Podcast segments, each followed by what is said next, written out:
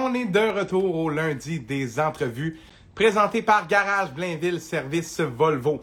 Garage Blainville Service Volvo, votre spécialiste depuis 1990, ben oui. C'est 30 000 pieds carrés de bâtiments, pas de terrain, de bâtiments consacrés uniquement aux produits Volvo.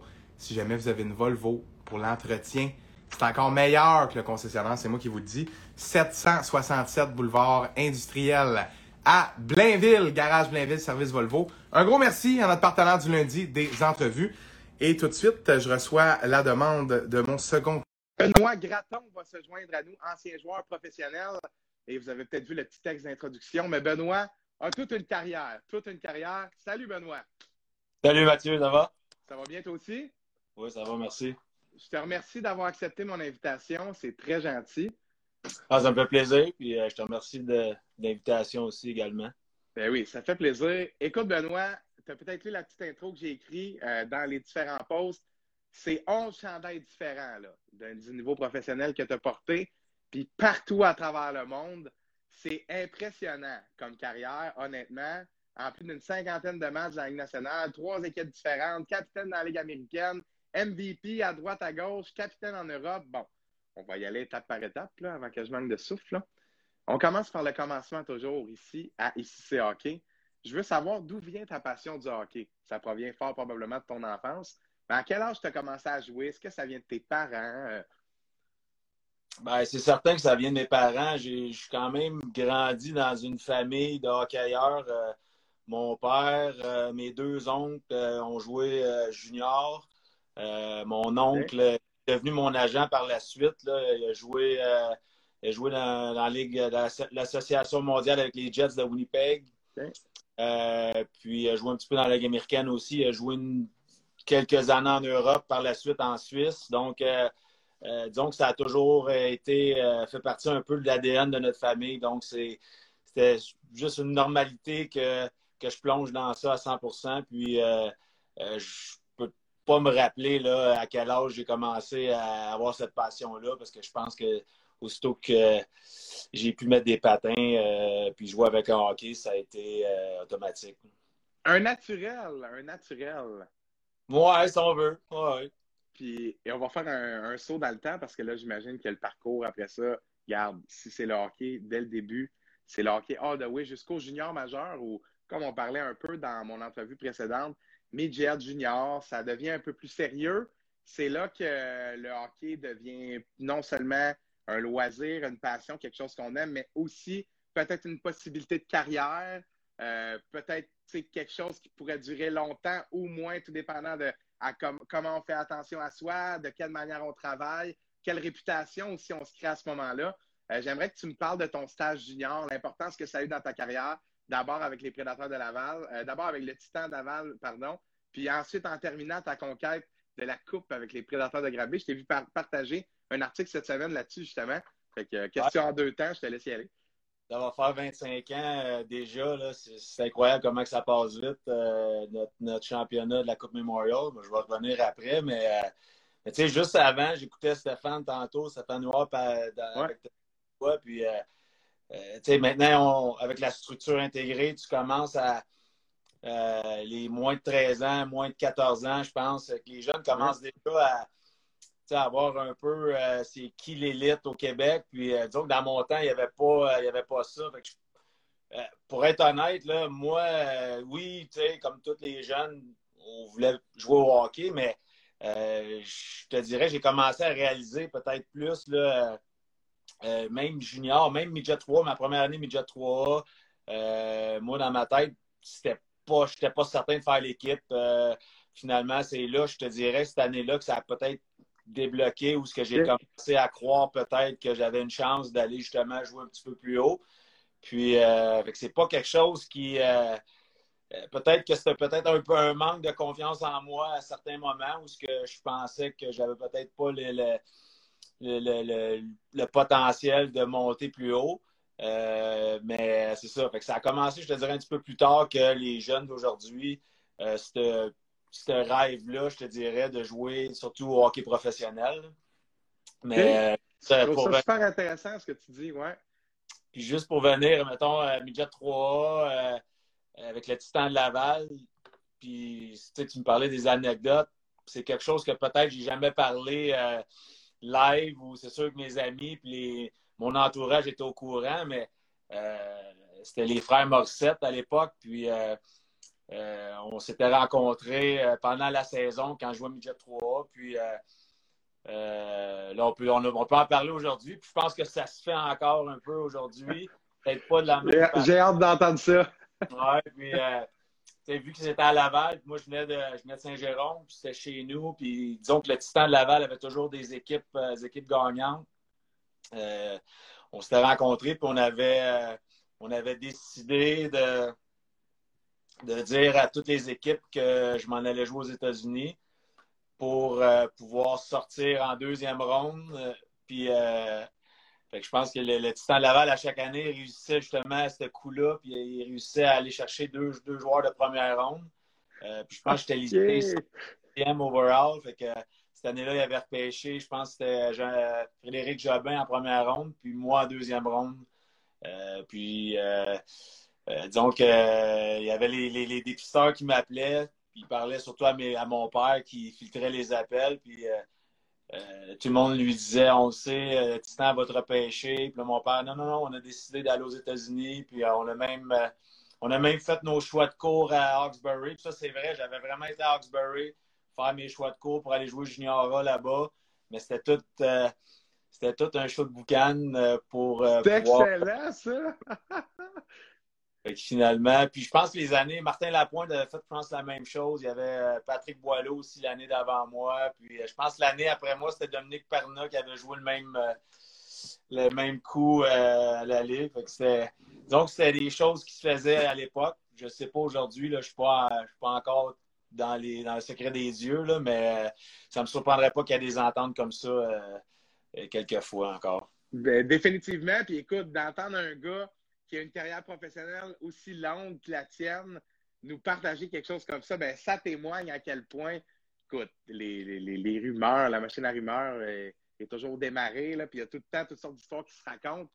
Mais je suis pas tel. Puis écoute, c'est pas comme si tu avais joué en 1950, là, je veux dire.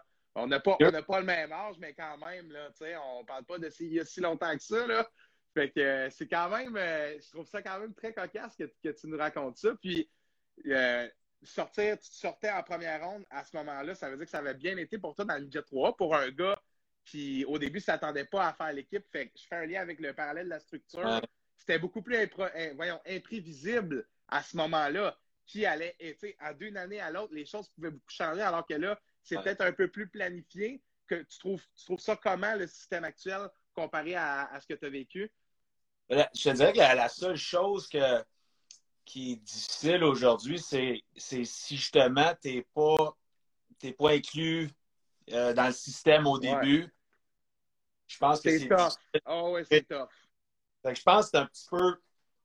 C'est un petit peu, je pense, le point négatif de, de la structure. Je te dis, je te dis pas que c'est pas une bonne chose d'identifier les joueurs élites, leur donner euh, les, les, les, outils euh, pour progresser encore plus, mais c'est juste que souvent, c'est un peu le, même principe avec, euh, avec Hockey Canada. Une fois que tu es dans la structure, euh, des, moins de 17 ans, les moins de 16 ans, je pense même qu'il y a encore le moins de 16 ans, moins de 17 ans. Euh, c'est difficile après d'arriver pour les moins de 20 ans si tu n'as pas été dans la structure. Puis même après, je le vois, après, même quand j'étais en Europe pour la Coupe Sprangler, puis les, les équipes Canada qui se font en Europe, si tu as été dans le programme, euh, soit les moins de 18 ans, les moins de 20 ans, euh, souvent, c'est eux qui vont prioriser encore. Mm-hmm. c'est plus ça, je te dirais, ce côté-là. Puis c'est sûr qu'à Midget 3, oui, ça a été. Euh, je pense que j'avais terminé premier compteur de l'équipe, puis on avait perdu en finale. on avait perdu en finale contre Sainte-Foy, les gouverneurs de Sainte-Foy à l'époque. Puis non, j'avais eu quand même une, belle saison. Puis je te dirais que c'est là peut-être que j'ai commencé à réaliser que j'avais un certain talent, puis que j'avais un potentiel justement de. Euh, puis surtout euh, quand les frères Mossette m'ont rencontré. Euh, donc là, j'ai réalisé que, OK, OK, ils ont de l'intérêt pour moi. Puis disons que c'est quand même quelque chose de, de, le fun de pouvoir jouer junior puis avoir la chance de jouer chez moi avec une équipe qui, à chaque année, année était était compétitive. Donc, c'était presque un no-brainer pour moi d'accepter l'offre.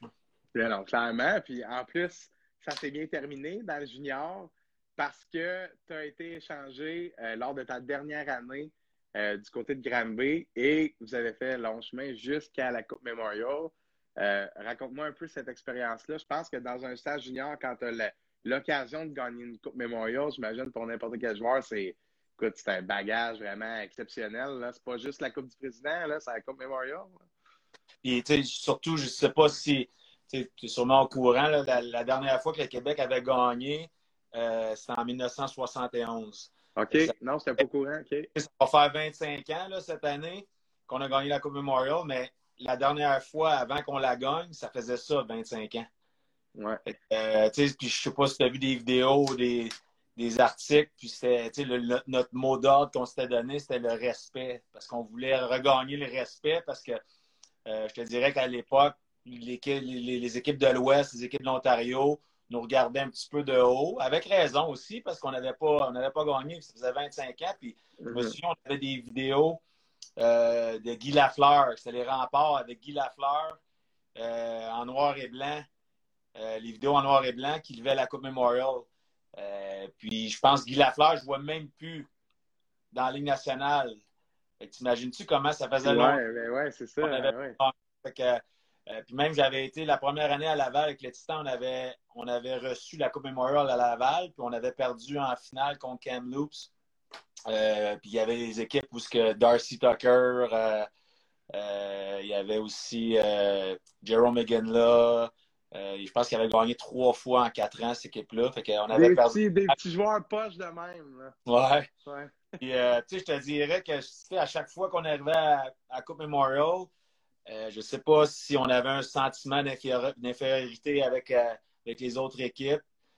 c'était un peu ça qu'on voulait justement. Puis les frères Morissette, c'était vraiment c'était ça leur, leur but ultime. Puis juste vite fait comme ça, une anecdote, quand on a gagné euh, la Coupe du Président. Mm-hmm. Habituellement, les équipes, après avoir gagné la Coupe du Président, c'était le gros party, puis c'était la, parade, puis le ci, puis le ça. Puis euh, nous autres, on est rentrés dans la chambre avec le champagne, tout ça. Puis Georges Morissette, un des propriétaires, est rentré dans la chambre, puis son speech, c'était on n'a rien gagné. Et nous autres, on veut gagner la Coupe Memorial. La Coupe du Président, entre toi et moi, là, on sent. Ah c'était vraiment ça. Là. Eux autres, la Coupe du Président, n'avaient rien à foutre. Ils avaient déjà gagné avec les Titans. Et que eux autres, c'était vraiment la Coupe Memorial. Fait que, peux-tu dire que ça l'a. Puis, puis c'était juste normal aussi parce que nous autres aussi, toute l'année, c'était ça notre but. Fait que euh, je pense qu'on avait fait un petit peu le party ce soir-là. Puis euh, on avait une journée de congé. Puis euh, deux jours après, on avait une pratique de patin pas de pote. Euh, c'était Michel Terrien, puis on était revenu vraiment. Puis il n'y a pas personne qui chialait. On savait que c'était ça notre but. Puis euh, euh, on est arrivé à la Coupe Memorial. Puis toute l'année, il y a tout le temps classement canadien de toutes les équipes. Puis on était tout le temps classés 6, 7, 5, 4. puis aussi, encore une fois, avec raison, on n'avait pas gagné le Québec depuis 25 ans même si on avait un meilleur record que toutes les autres équipes, ils nous mettaient quand même quatrième, cinquième tout le temps. Puis c'était toujours Guelph, le Storm de Guelph qui était premier. Puis je pense qu'ils ont été premiers presque toute l'année. La première game à Coupe Memorial, on joue contre Guelph. On a gagné 8-0. Je peux dire que là, nice. on a commencé à, croire aux prédateurs de Granby. Puis ils se sont dit, wow, OK, il faut les prendre au sérieux. Euh, la deuxième game, tu sais, c'est drôle, je t'en parle, puis, puis je te dirais que les, tous les joueurs qui étaient dans cette équipe-là vont, se rappellent exactement de tous les matchs, comment ça s'est déroulé. Puis euh, euh, c'est tellement, ça a tellement été quelque chose de gros à l'époque que ceux qui l'ont vécu, c'est des, souvenirs incroyables qui, vont rester à vie. Puis, c'est ça, la deuxième game, on a joué contre Peterborough, qui était l'équipe haute. Puis eux autres, il y avait quand même une belle équipe aussi. Puis euh, ce match-là, on l'a peut-être pensé justement, tu sais, comme action, on a peut-être pensé qu'on était un petit peu meilleur vu qu'on venait de battre la meilleure équipe au Canada 8-0. Fait que je dirais qu'on est sorti un petit peu plus flat. Je pense qu'on l'avait perdu 5-2 ou 4-2 le match. le troisième match, on avait joué contre Brandon, les Wheat Kings de Brandon. On avait gagné 3 à 1. Puis on était passé directement en finale. Puis en finale, on s'est retrouvé contre Peterborough dans leur building. Euh, euh, puis euh, je ne sais pas si tu as vu des vidéos, il y avait de la brume cette journée-là. Il faisait, ouais, ouais, faisait 26 degrés dans l'aréna. Il fallait, fallait, arrêter le match à chaque 5 minutes parce qu'il y avait tellement de brume. Il fallait, fallait patiner alentour. Et que ça avait été quand même un, un match là, assez spécial à jouer avec toute l'émotion. Puis ce match-là, on avait gagné 4-0. Fait qu'on avait été euh, notre gardien, là, Frédéric Deschênes, avait, avait gaulé tout un match. Puis encore une fois, notre offensive, on avait quand même une équipe avec tellement de profondeur que je pense que ce match-là, justement, la profondeur a fait qu'on a réussi à vaincre, à vaincre Peterborough. Puis euh, the rest is history. On, est revenu avec, euh, avec la Coupe Memorial. Puis, euh, je dirais, quand on est revenu, puis c'était pas à, à l'ère des médias sociaux, il n'y avait pas de cellulaire dans le boss après, après le match. non, c'est ça. C'était Marc Lachapelle qui était journaliste, puis je pense que c'était Stéphane Leroux, puis qui avait, il avait dit qu'on allait être de retour vers midi à Granby le, le, lendemain. Puis, nous autres, on n'avait aucune idée. On arrive à Granby, puis le, je me souviens, le viaduc à Granby pour euh, sortir de l'autoroute. Mm-hmm. Il y avait du monde, il y avait des pancartes partout. Euh, jusqu'à du viaduc, jusqu'à l'aréna, il y avait du monde qui nous escortait. Il y avait du monde partout, partout. On est arrivé dans le parking de l'aréna. On est monté sur le toit de l'autobus avec les coupes. On avait la Coupe Memorial, Coupe euh, du Président, puis le Trophée Jean Rougeau pour la saison régulière. Monsieur, on avait les trois coupes. On était monté toute, toute l'équipe, puis tout le monde tout le, monde, c'était vraiment improvisé. Là, tous les gens, c'était tout, avaient tout entouré l'autobus. Vous autres, vous veniez de sortir du bus, là, vous veniez juste ah, d'arriver. Ouais. Ah ouais, non, c'est. Aujourd'hui, il y aurait eu des vidéos, on l'aurait vu venir, mais là, c'est. Boum, on s'entendait tellement pas à ça que ça a été, euh, ça a été euh, des moments là, vraiment incroyables. Puis euh, la semaine d'après, on avait fait la parade. Je pense qu'il y avait comme 30, 30 ou 40 000 personnes pour une parade junior. Puis je ne sais même pas s'il y avait ça de population à euh, dans le temps. Fait que, il y avait du monde de partout au Québec qui était venu, qui était venu voir la parade. Fait que, je te dirais que tout l'été, on a été reçus par. Euh, on avait été aux expos, on avait été. on, avait, on avait fait toutes les places, la clé. On avait reçu, je pense, le, le, premier ministre nous avait reçus. Non, ça avait été quelque chose de gros. Là.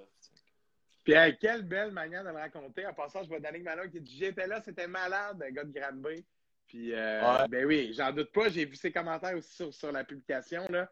Euh, j'en doute pas. Puis, quelle belle manière tu as de raconter ça. On sent toute l'émotion. Écoute, on vient de revivre ça là, en quelques minutes, cette conquête-là. Ça a dû être exceptionnel. Toi, en plus, t'es à la fin de ta carrière junior. Ouais. C'est fou, là, finir comme ça. Là. Je sais pas si tu as vu des vidéos, là.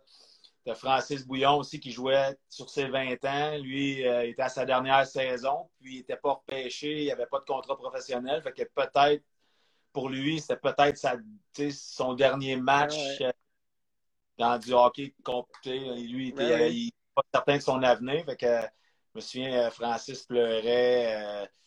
on pleurait. La, plupart des joueurs, là, je te dirais qu'on on était tellement on était tellement en mission, puis les, gens disaient, vous avez sûrement fêté après, tu sais, euh, vous avez sûrement fait un party incroyable, puis pour vrai, non. On a, je me souviens, on avait été à l'hôtel, les parents, la famille étaient tous là, puis je me souviens, j'ai une image qu'on était dans le corridor de l'hôtel, puis euh, on avait tout un drink ou une bière ou peu importe, mais on était tous assis dans le corridor, puis on faisait juste jaser, brûler, là, comme si... euh, on avait eh tellement, tellement eu de, pression à justement la ramener, ce couple-là, au Québec, puis que c'était tellement une mission. C'était vraiment une mission, puis on dirait qu'on avait accompli la mission, puis là, euh, toute l'adrénaline a tombé, puis euh, euh, je te dirais que ça n'a pas été le party que le monde aurait pensé qu'on aurait eu. On s'est repris après, par exemple, mais le soir même, je te dirais que ça, a vraiment, là, ça a été...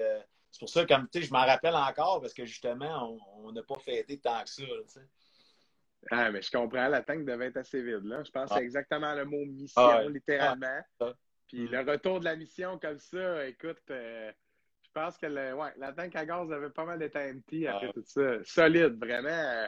J'aime ça, les anecdotes de même. Bon, bon, bon début d'entrevue. On commence fort, là. Puis il y a pas mal de stock, là, en plus. Là. Euh... T'en as une coupe d'anecdotes sur les frères Malouin aussi après. ah ouais, ouais. OK, ça, OK, on se garde du temps, c'est sûr, là-dessus. Là. Euh, je veux qu'on enchaîne avec Washington. J'ai divisé ça euh, pour les trois équipes de la Ligue nationale pour qui euh, tu as été dans l'organisation. Tu as aussi joué pour leur filiale dans la Ligue américaine. le repêchage de la Ligue nationale en 1995, cinquième ronde. Parle-moi, tu étais sur place? Comment ça s'est passé? C'était à distance? C'était où? Euh? Non, j'étais, j'étais sur place, c'était à Edmonton. OK. Puis euh, j'avais, je pense que j'étais, j'étais listé euh, à peu près dans ce coin-là, peut-être fin de quatrième, début de cinquième. Puis j'étais, j'avais rencontré quelques équipes, parlé à, quand même puis c'est drôle parce que l'équipe avec qui j'avais eu le plus, tu sais, as un feeling, puis c'était les Capitals de Washington. Puis à l'époque, c'était Gilles Côté, le, scout québécois. Puis euh, je pense que Gilles, il m'aimait bien. Puis euh, je pense qu'il avait quand même poussé pour moi là, euh, face à, avec l'organisation là-bas. Puis j'avais comme un feeling, justement, quand le, 5, le 5 en début de cinquième, Washington, je pense qu'il y avait le quatrième choix en cinquième ronde, quelque chose comme ça. Puis, euh, comme défaite, c'est mon nom qui est, sorti. Puis, euh, euh, à partir de ce jour-là, je te dirais que ça a été mon début, si on veut, de, joueur professionnel. Mais ça a été, c'est quand même, quand même, je te dirais, tantôt, je parlais du, de la Coupe Memorial, qui était un moment incroyable dans ma carrière, mais plus au niveau collectif. Mais c'est sûr qu'individuel, se faire repêcher dans la Ligue nationale, tu es un joueur de hockey au Québec, euh, je pense que c'est quand même un, rêve qui devient réalité. Même si euh, être repêché, c'est juste le début. Euh, c'est quand même quelque chose de mettre le chandail, le gilet, puis une organisation de la Ligue nationale.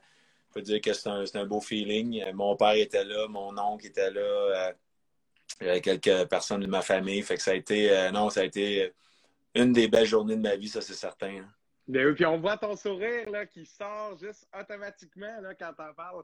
J'adore ça. Écoute, tout à fait. Là. On t'entend le dire, puis on, peut comprendre le sentiment de être repêché dans la Ligue nationale quand tu es un joueur de hockey qui a tout fait pour ça. Tu jouer, de faire tous les sacrifices. Euh, tout, tout est orienté vers ça. Puis en plus, tu as le feeling. Puis, juste avant, là, t'as-tu les tu dois te rappeler pile comment tu te sentais, les papillons dans le ventre. quand tu entends l'équipe, là, tu sais, ça peut pas être un, de mes petits, ça va être moi. Là, c'est, mais, mais tu que, en plus, je te dirais que le pay feeling, là, ça doit être si, mettons, tu es un joueur qui, qui est listé en première ronde, puis tu sors pas en première ronde, puis là, il y en a souvent, ils vont tomber dans le draft, là, ils partent, puis finalement, ça, ça doit être le pay feeling. moi, comme moi, en première ronde, deuxième ronde, je le savais, au troisième ronde, tu comprends? sais, comme en mm-hmm. quatrième ronde, là, euh, finalement, je suis comme sorti à peu près où j'étais listé. Fait que c'était pas si pay, mais c'est sûr que tu as comme un, un, sentiment des fois de. Tu regardes les joueurs qui sont repêchés, puis tu en connais quelques-uns, puis tu te dis, mm -hmm. euh, il me semble que je suis meilleur que lui. Ben oui, ben oui, classique. en tout cas, je ne suis pas hypocrite parce que je sais que c'est comme ça. C'est certain, c'est juste humain de, de se comparer. Puis, euh, ben euh, des fois, ça peut être frustrant aussi de voir des joueurs justement qui, euh, qui sortent. Puis, dans, selon toi, tu, tu, penses que tu es meilleur que le joueur qui est sorti. Fait que tu dis, ah, Colin, mais, mais au bout de la ligne, c'est quand tu entends ton nom, tout ça, tu oublies ça. dans le fond, tu veux juste être repêché, peu importe où. Euh, c'est le feeling est une fois que tu entends ton nom, puis là tu descends, puis on dirait que ça va tellement vite aussi ah que tu n'as pas le temps de réaliser sur le coup. Euh, mais une fois que après, après, souvent tu vas après le draft, tu vas rencontrer l'organisation, puis tous les joueurs repêchés, ils font une genre de petite réception. Fait que là, c'est. Là, tu rencontres des entraîneurs. Souvent, il y a quelques joueurs de l'équipe qui sont là. Fait que ça, c'est. Euh, c'est là que tu commences à réaliser que, OK, c'est vrai. Là. Je suis proche, là. Ouais. ouais. Parle-moi de tes débuts de, le début de ta carrière pro dans l'organisation des Caps, première année dans la Ligue américaine, ouais. où tu as joué quelques matchs, si je ne me trompe pas. Euh, pas dans la Ligue nationale, non. Non, été à la deuxième année, ça. Oui, ma deuxième année. Ouais, ma première année, j'étais à Portland. Euh, c'était Barry Trotz qu'on avait comme coach. Ça a été justement Barry Trotz. Il y a eu après le, son poste à Nashville, puis depuis ce temps-là, il est dans la Ligue nationale. Fait que finalement, c'est moi qui l'ai mis dans le show. Non, nice. nice.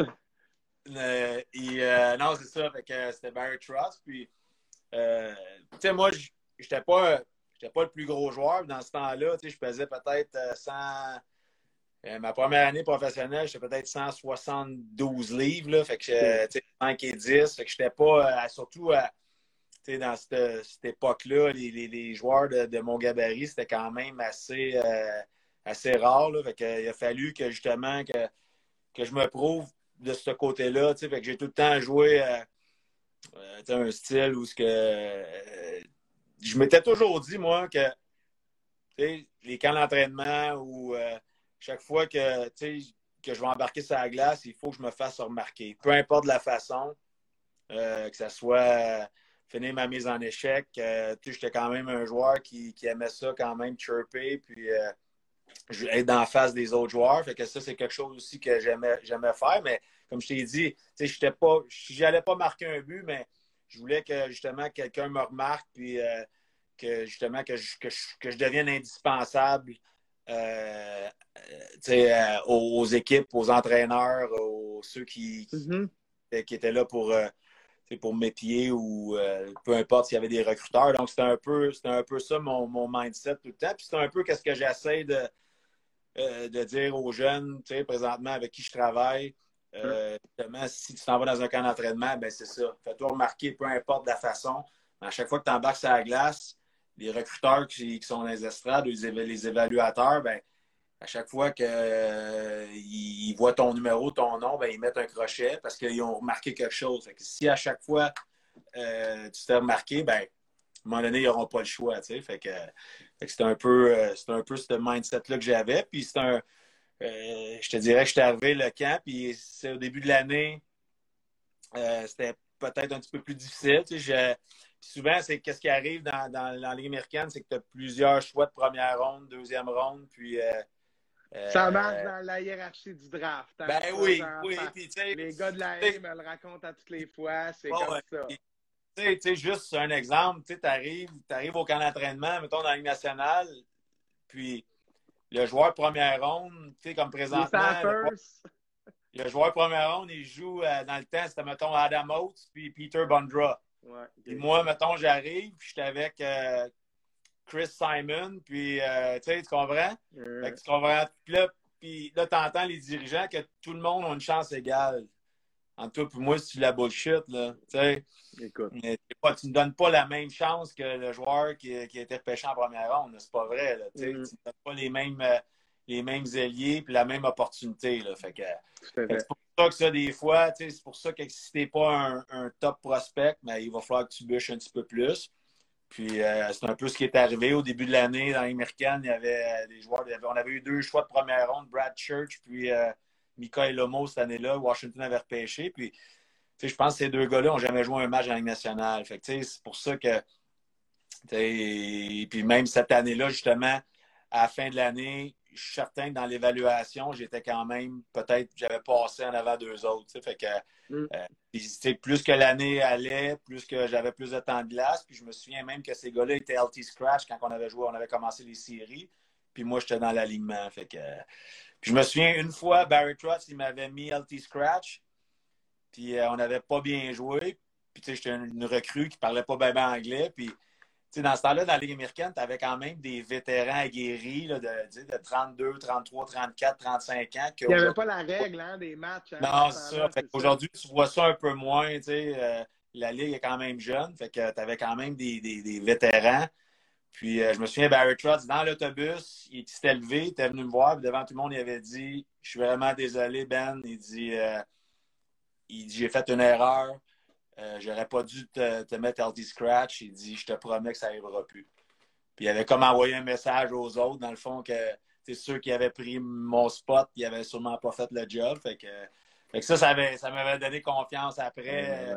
Après, je te dirais que j'ai fait ça là, dans les, les, les, semaines suivantes. Là, je me souviens que ça avait vraiment débloqué le côté. Euh, surtout, ben, la confiance. Euh, je ne peux ben pas, te, mentir que c'est pas mal 90 de, du succès d'un joueur de hockey dans mon livre à moi. Dans le sens où, puis là, écoute, je ne veux, je veux, pas paraphraser, je veux pas paraphraser, dis bien. Ce que tu dis au contraire, je trouve ça super intéressant. Dans le sens, la confiance où, quand tu n'es pas en confiance, tu réfléchis sans patinoire, tiens ton hockey serré, tu... tandis que quand tu es en confiance, la chaîne est, bien rodée. Est-ce que c'est dans ce mm. sens-là que tu, que tu veux dire ça? Tellement. Puis, c'est que, en même temps, c'est tu sens que tu as la confiance de ton entraîneur. Puis ça aussi, tu sais, si tu fais une erreur, ben le chiffre d'après. Tu ne pas mettre ça à 4 à la première erreur. exactement. Ou, tu sais, quand, quand tu sais es surtout quand tu es sur la bubble, tu es sur la quatrième ligne, si tu joues moins bien une game, mais là, tu, la, ah, la game d'après, tu es, es, C'est ce côté-là aussi qui. Mais tu as raison aussi, c'est quand tu n'as pas confiance, puis euh, tu sais que justement, tu fais une erreur, là, tu restes souvent euh, avec ton erreur. mais quand ça va bien, tu fais une erreur, tu l'oublies ton erreur parce que tu penses tout de suite à ce qui s'en vient next. Tandis que quand ça va moins bien, tu as moins de confiance, mais là, souvent, c'est ça, tu vas rester dans le passé. Puis quand tu restes dans le passé, c'est que tu vas influencer ton futur. Fait que j'ai l'air un peu philosophe, mais c'est vraiment. Non, non, non, mais ben oui, mais écoute, il y, a toute cette partie-là aussi. Puis moi, j'en parle souvent dans mes entrevues. Il y a tout le côté, oui, ça glace les points, les performances, mais il y a tout le côté l'être humain aussi là-dedans, qui fait des choix, comment il se sent. Tout est une question de, timing, de contexte, de fit avec l'entraîneur, la ville, le staff, etc. Là. Le hockey, c'est bien plus que, que, que, tous les petits détails d'un back-check, puis un forecheck, puis un but compté, puis ci, puis ça. C'est 24 heures sur 24, c'est toutes sortes de petites mm. choses. Puis moi, je m'intéresse beaucoup à je m'intéresse beaucoup à ça, fait que j'ai trouvé ça intéressant. Euh, ce petit commentaire-là par rapport à la confiance. Euh, j'aimerais ça que tu me parles, on fait un saut à l'année suivante, de ton premier match dans la Ligue nationale. Là, on a parlé du draft puis du sentiment spécial. Euh, tu dois te rappeler de ton. As-tu fait un tour? Avais-tu ton warm-up? Euh, je, ne sais pas, tu as un souvenir particulier associé à ça? Tu parles d'anecdote, j'en ai une bonne pour toi, tu vois, tu vas le aussi. je me fais rappeler, je me souviens, Washington jouait en Floride comme les Panthers, je pense, les Panthers. Puis euh, euh, je me fais rappeler, j'appelle mes parents, j'appelle ma famille, mes chums. Je m'en vais, j'étais rappelé. Je prends l'avion. Je m'en vais à Portland. Je jouais à Portland, Maine. Puis mm. je prends l'avion. Je pense que j'avais une escale à Boston. C'était Boston, Miami. Euh, puis cette journée-là, il y avait bien de la brume. Puis j'étais à Portland. Puis je pense que l'avion a été, été retardé d'une demi-heure ou une heure. J'attends, j'attends. Fait que je prends l'avion finalement, mais j'arrive à Boston. Puis l'escale, je manque, je manque mon vol pour Miami. Puis, euh, mais là, là j'appelle, euh, il y a tout le temps quelqu'un qui est en charge pour mm-hmm. t'aider à trouver les billets, tout ça. Fait que, il dit, OK, reste là. Il dit, euh, je vais essayer de te trouver un autre vol. Fait que j'attends, j'attends, j'attends. Pas de nouvelles. Une demi-heure, une heure, j'attendais quand même assez longtemps. Il me rappelle, il dit, ah, il dit, écoute, il dit on n'a pas réussi à trouver un vol qui arrive à temps pour le match à soir. Fait que finalement, on t'a repris un, un vol pour tourner à Portland. Non! La première game, finalement, je suis retourné à Portland. Et que ça n'a pas été, euh, ça pas été euh, le, premier match que j'avais espéré. Fait que, là, tu sais, des fois dans la vie, tu sais pas le timing d'un coup que je retourne, je me blesse, puis après, tu sais, des fois, ça peut être juste. Ça aurait pu être la seule chance. Ah oui, c'est ça. Fait que, fait que, finalement, je pense qu'il m'avait rappelé deux jours plus tard, par exemple. On jouait à, on jouait à Pittsburgh. Fait que, écoute ça encore, ça ne s'arrête pas là, Fait que j'arrive à Pittsburgh, puis euh, on a un pre-game skate le matin. J'arrive genre à peut-être à 8h30 ou 9h à Pittsburgh. Puis le pre-game skate, je ne me souviens plus à 11h ou 10h30, peu importe. que je prends un taxi de l'aéroport à l'aréna, je m'en allais direct à l'aréna, puis j'arrive euh, en plein milieu, on est sur l'autoroute, pow, sec, un, un, flat, le, le, je te dis, le pneu explose. Là, le taxi s'en va, on se parque sur basse l'autoroute.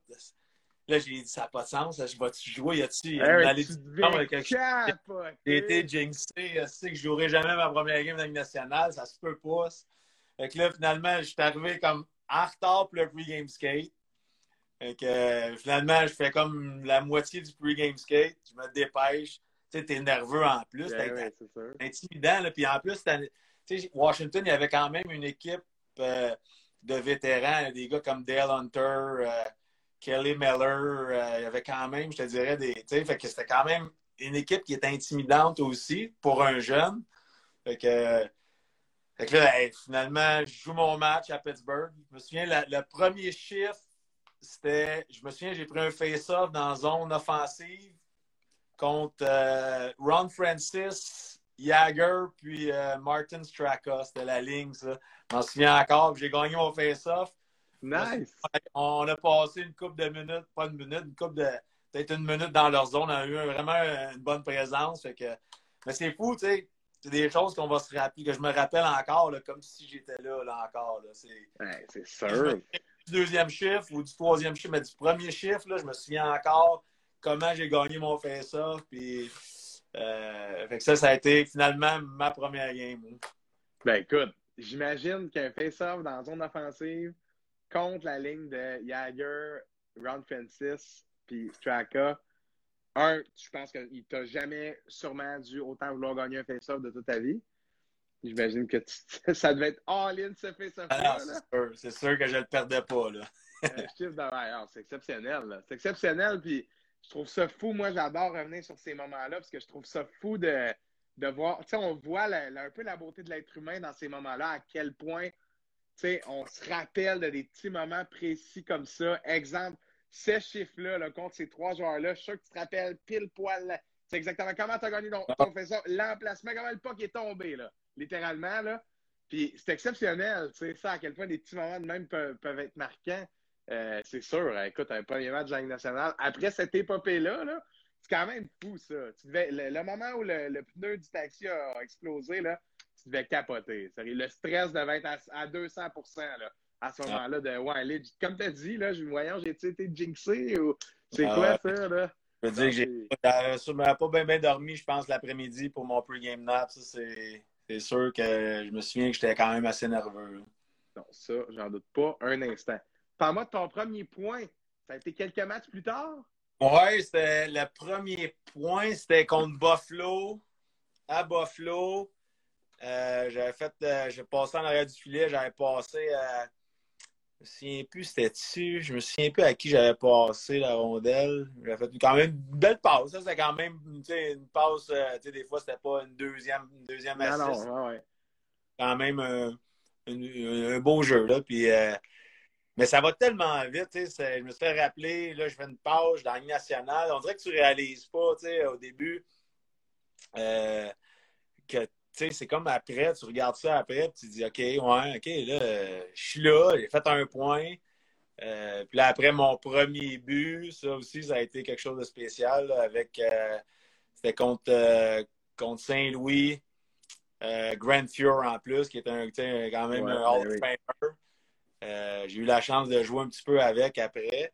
Mais non, ça c'était encore c'était un but, une déviation en avant du filet. Là, je passais puis j'ai dévié la rondelle. Puis euh, je dirais que ça aussi, c'est quelque chose qui, reste, euh, qui reste marqué euh, à vie. Peu, peu importe euh, euh, le joueur, euh, la, la carrière que tu as, tu te souviens toujours de ton premier. Ça, c'était avec les Caps ou avec les Flames? Avec le les? Caps aussi, ouais. C'était avec les Caps aussi. Ouais. Dans cette même saison-là? Euh, non, je pense que c'était l'année d'après, je suis Ok. pas sûr. Non, Je me souviens pas exactement, ouais. Puis, Ouais. parle-moi du contraste entre euh, un peu faire la navette, euh, tu sais, jouer quelques matchs dans la Ligue nationale quand tu retournes en bas. Ça se passe comment? Comment tu deals avec le fait que euh, la Ligue américaine, c'est quand même pas euh, quand même un très bon calibre. Là. Faut, si je veux dire, tu te fais renvoyer en bas, là, tu peux pas t'apitoyer sur ton sort et tomber dans une spirale négative. Là. Faut que tu sois capable de performer. Puis il faut aussi que tu te dises faut que je rebondisse le plus vite possible si je veux retourner en haut. Fait que comment Ouais. tu fais pour garder cette attitude-là quand tu es dans cette chaise-là de, de tu sais, peut-être un peu le négliger, là, tu sais, ou Eh des ben, fois, Hum, on, on me donne-tu ma chance, on m'en donne-tu pas, On- ça, ça, ça doit pas être évident. Non, c'est pas, pas évident. Puis je te dirais que, tu sais, moi, à, cette époque-là, tu sais, je parle comme si j'avais 70 ans, mais tu sais, ça a quand même beaucoup changé aujourd'hui. Tu sais, je pense qu'il y a plus de communication. Euh, moi, je te dirais que c'était plus. Euh, dans ce temps-là, c'était no news, good news. Tu sais, fait que souvent, euh, tu savais pas trop. Là. les, entraîneurs, les, entraîneurs, ils te parlaient pas. fait que souvent, quand ils te parlaient, justement, c'était souvent une mauvaise nouvelle. Fait que tu voulais pas, justement, qu'ils te parlent. fait que c'était vraiment, je te dirais, mentalement, quelqu'un qui était, qui était plus fragile entre les deux oreilles, je te dirais que euh, c'était une jeune qui était pas, euh, c'était pas évident à, comment je pourrais dire ça, à, vivre, l'expérience. Des gros highs, tu sais. Oui, oui. Puis quand tu reviens en bas, je me souviens pas, mettons que le coach m'a rencontré pour me dire euh, OK, ils ont bien aimé ça, on aimerait rester, ils veulent que tu travailles sur ça. Je, il me descendait puis il me disait pas pourquoi. C'était vraiment, je te dis, c'était vraiment comme ça. Fait que, euh, c'était vraiment, fallait que tu, comme je te dis, il fallait que tu sois fort tes deux oreilles puis que euh, euh, tu, justement, que tu te parles. Puis, c'est sûr, j'avais mon agent, j'avais ma famille, mais les coachs en tant que tel, je te dirais que c'était pas la communication, c'était assez, assez basic, merci. Fait que je te dirais que c'était pas évident. Puis j'ai quand même vécu beaucoup de up and down. J'ai été rappelé il y a des fois, il y a des années, j'ai été rappelé 7-8 fois dans la saison. Là, fait que c'était vraiment le yo-yo. Là. Euh, puis, euh, c'est ce que, pas que je regrette, mais que j'aurais aimé. J'ai toujours été un peu, tu sais, ça bobo. J'ai jamais, tu sais, jamais, jamais mm-hmm. été, avoir mon poste. Un régulier, là. Un régulier. Tu sais, il a pas, je dirais pas assuré, parce qu'il n'y a jamais un poste qui est assuré, mais un poste régulier ou ce que tu sais que si tu joues moins bien, mais c'est pas grave, tu vas être là le lendemain. J'étais comme. Fait que ça, c'est comme on parlait de confiance tantôt, mais quand tu sais que si tu joues pas. Pas de marge de manœuvre, là. Genre le lendemain, c'est que c'est pas que tu n'es pas dans le line-up, c'est que tu n'es même plus dans l'équipe. Tu t'en vas dans les mineurs. Fait que c'est. C'est pas. Euh, non, c'est pas, pas évident. Ça a dû te forger, j'imagine, comme joueur, par contre, de, de vivre ça dans ta vingtaine, comme dans le junior, tu es un super bon joueur. Je n'ai pas les statistiques devant moi, mais ah, bon, de, super bonnes stats. J'imagine que ça a été la première adversité, là, si, tu, me prêtes l'expression, depuis longtemps quand tu es arrivé chez les pros. Puis là, tu sais, ronce ton frein un peu. C'est un peu ça qu'on te disait en début de carrière. Là. Puis euh, écoute, euh, comment, un, comment tu as trouvé la force de, continuer? Puis après ça, je veux que qu'on parle de la transition entre Washington et Calgary quand tu arrives dans une nouvelle organisation, euh, as-tu l'impression que les choses vont être différentes et est-ce que ça a été le cas? Ben, pour ta première question, euh, comment, comment j'ai dealé avec ça, quand ça m'a forgé, oui, c'est sûr que. Euh, mais encore une fois, moi, j'ai quand même été élevé à la dure junior majeur. J'avais quand même Michel Terrien comme coach, mm. les frères Morissette, où ce que. c'était c'était il n'y avait pas de demi-mesure. C'était inacceptable. C'était toujours euh, 100, faut que tu donnes ton 100% Puis euh, si justement tu joues un mauvais match, ils te le disaient. Eux autres, ils te le disaient. Puis euh, le lendemain, euh, je me souviens que même à Laval, je me souviens qu'on pouvait rentrer. On pouvait rentrer au Colisée de Laval, on pouvait rentrer en arrière, puis par le devant aussi. Puis quand on rentrait par en arrière, il fallait passer devant le bureau de Michel Terrien. Euh, puis quand je me souviens, quand on gagnait, on rentrait tous par en arrière. Quand on perdait, tout le monde se parquait en avant parce qu'on ne voulait pas passer devant son bureau. Fait que tu vois-tu comment, comment ah, c'était?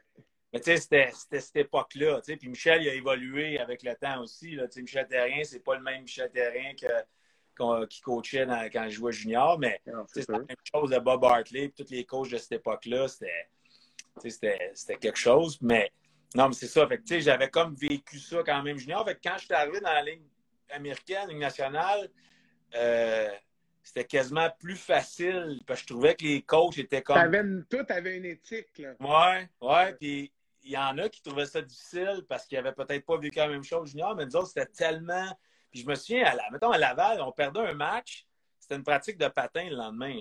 Tu sais, automatique. On n'avait pas le droit de perdre. C'était mm. une pratique de patin, puis c'était normal. je me souviens, les frères Morissette, ils étaient sur le bord de la bande, euh, les bras croisés de même avec l'air bête, puis euh, tu n'avais pas le choix.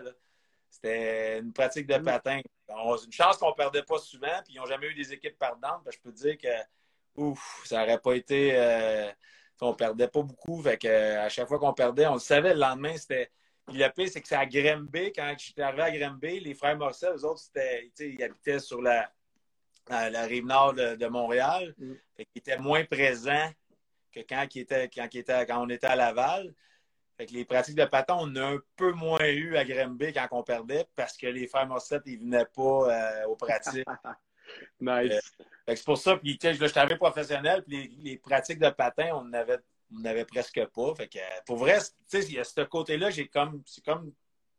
Ça a été comme plus facile. Puis on dirait que euh, j'avais moins ce stress-là de me faire ramasser par les coachs. Mais c'est sûr qu'il y a une pression quand même qui vient avec la performance. Puis tu veux monter, puis tu veux. C'est, c'est comme, comme une autre, une autre facette, un autre côté qui, qui, quand je suis arrivé professionnel, que j'ai vu qui, qui était quasiment plus facile pour moi. Non, mais c'est bien exprimé, tout à fait. C'est sûr qu'il y a des joueurs avec plus de talent qui avaient de la, misère à avoir une certaine réalité ou à mm. définitivement parce qu'il n'y avait pas cette, cette éthique-là, cette manière de travailler là où écoute, on t'apprend qu'il n'y a pas de soir de congé. C'est ce que je comprends de, tout ça. Là. Non, c'est super intéressant. Puis euh, je te relance avec, avec ma question. Hein. Qui était, excuse, ma question était longue, là, mon erreur, là. Qui était ouais, la, la, transition entre, euh, entre les deux organisations, entre Washington et Calgary. Puis, tu sais, dans ta tête de joueur de hockey, euh, j'imagine que quand tu as fait un peu la navette comme ça, où tu as eu un petit peu ta chance, mais j'aime beaucoup comment tu dis euh, que, que si tu joues un mauvais match, ben, c'est soit tu sors du line-up ou tu n'es même plus dans l'équipe. Fait c'est un peu tu sais, quand tu joues avec le fusil la tête, là, moi, j'aime pas m'en dire dans la vie, là, autant au hockey que dans n'importe quoi, quand tu as ton fusil la tête, c'est sûr que tu vas faire une erreur. Parce que tu as, tellement peur de faire une erreur. Quand tu anticipes quelque chose de négatif, souvent ça arrive. C'est souvent un concept qui revient aussi dans les entrevues par rapport à des joueurs de hockey qui ont expérimenté des choses qui relatives à ça. Encore une autre question, mais il y en a seulement une cette fois-là, qu'on ne se perdra pas. Euh, fait que pour le parallèle entre l'organisation à Washington, autant dans la nationale que dans la Ligue américaine, puis à Calgary, toi, tu arrives là-bas, euh, c'est quoi ton feeling? Tu es content, pas content, tu as espoir, moins espoir? Euh, comment ça s'est passé? Ben, tu sais, juste pour te remettre dans le contexte, là, euh, j'avais terminé la saison avec Washington, puis je me souviens, Washington ne faisait pas les séries, puis il restait, je pense, neuf matchs ou sept matchs à la saison j'avais été rappelé. J'avais fini avec quatre buts, je pense, quatre buts, trois passes en sept games. OK. puis je me souviens, il m'avait mis avec Adam Oates, puis euh, Peter Bondra, justement, à l'aile. J'avais joué à l'aile euh, avec eux autres. Puis j'avais. Je me souviens, il y avait une game, j'avais eu deux buts, puis j'avais pogné un poteau à la fin. J'avais fallu à faire un, tour du chapeau. Fait que, euh, puis là, c'était la fin de la saison, puis mon contrat venait à échéance. J'étais quand même dans une belle position.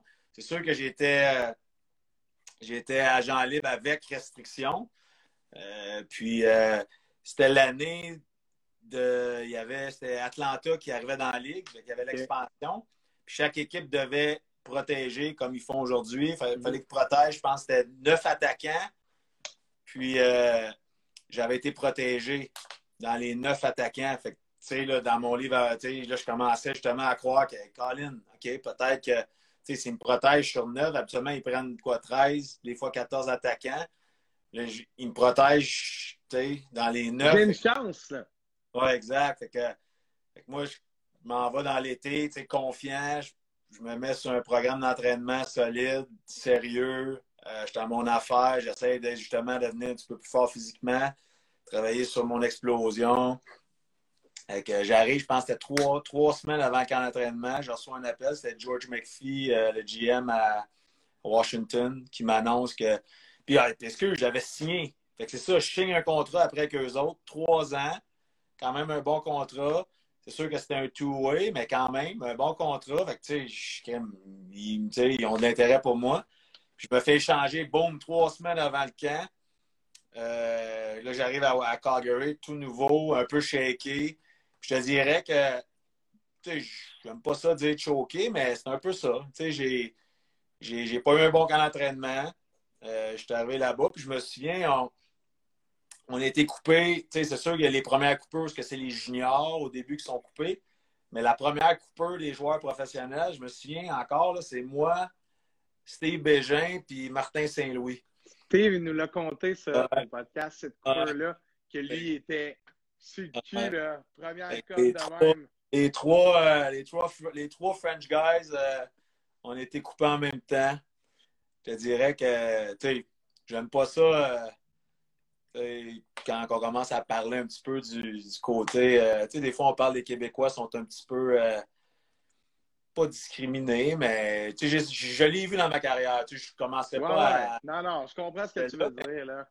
Et surtout dans, dans l'Ouest aussi, on comme le petit euh, le côté, je dirais, dirais pas raciste, mais ils ont un petit côté euh, où ils vont prendre leurs joueurs de la région. Puis c'est correct, c'est ce que je trouve qu'ici, on fait pas assez souvent. Uh-huh. Mais c'est un autre sujet qu'on pourrait parler pendant des heures. Mais non, c'est ça. Fait que je me souviens, on était. Je me souviens même, on était à l'hôtel, puis on était dans, dans, le jacuzzi, je pense, de l'hôtel, les trois, puis euh, euh, on, était, un, peu, un petit peu en train de d'essayer de, se réconforter un l'autre. Souvent, quand tu réconfortes euh, en joueur de hockey, ben, tu peux dire des, choses un petit peu méchantes sur d'autres joueurs. Je me souviens que, euh, non, c'est ça, que c'était quand même quand même des bons joueurs aussi. Puis je te dirais qu'il y en avait que on, juste Martin Saint-Louis, je pas, pas à te dire que, que c'était. J'ai pas, pas commentaires, c'est ça. Il y avait des joueurs qui avaient, qui avaient passé avant lui, puis toi puis moi, euh, Martin Saint-Louis était pas mal meilleur que les autres, mais c'était comme ça. Fait que, c'est ça. Mais, tu sais, au-delà de ça, moi, personnellement, j'avais pas eu un bon camp d'entraînement. Puis, euh, c'est ça. Fait que j'ai été, euh, descendu après les mineurs. Puis, je me souviens, j'avais commencé la saison avec Martin, justement, sur la même ligne. Puis, on avait comme on était parti en feu, là, ben, plus lui que moi, là, mais moi aussi quand même. C'est sûr que avec lui, c'était, euh, quand même. Ça rend, disons que ça rend la, la, vie un petit peu plus facile. Fait que non, c'est ça. Martin avait été rappelé quand même assez tôt. Puis euh, moi et Steve, on avait été up and down pas mal toute la saison. Puis est-ce que c'était un. comment vous avez pris ça? Euh, sans tomber là, dans les, les, Québécois dans l'Ouest, puis la discrimination. Puis je comprends à 100 ton point, puis je pense pas qu'on a besoin de faire de dessin à personne. Que, même un peu, oui, dans l'Ouest, mais un peu partout à travers la Ligue, je veux dire. Non, as raison. Ça reste, ça reste pas facile pour un joueur francophone mm. qui a un anglais avec un accent du Québec. En tout cas, c'est tel petit Frenchie, puis bon, on connaît, on connaît la tourne avec ça. Euh, là, vous êtes les trois au camp. Je veux dire, avant que le camp commence, là, Êtes-vous hype? Tu, euh, les trois ensemble, est-ce déjà, avez-vous déjà une relation? Est-ce que vous vous connaissez?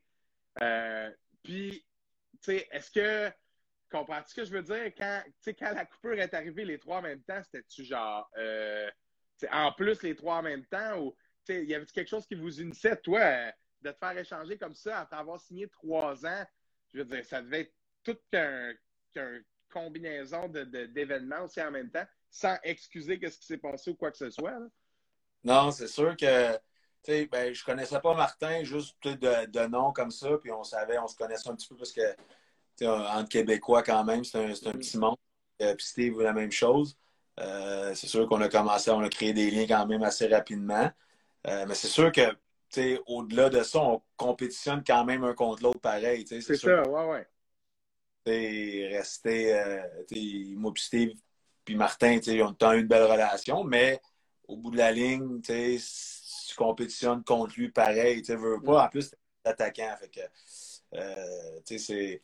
Je te dirais que c'est ce côté-là de la Ligue américaine qui est moins le fun. C'est dur quand même créer un esprit d'équipe dans la Ligue américaine parce que, tu sais, oui. C'est moi, moi, moi. Moi, je vais ben, monter. Fait... Oui, exact. Tandis que junior majeur ou. Euh, junior majeur, ou ce que.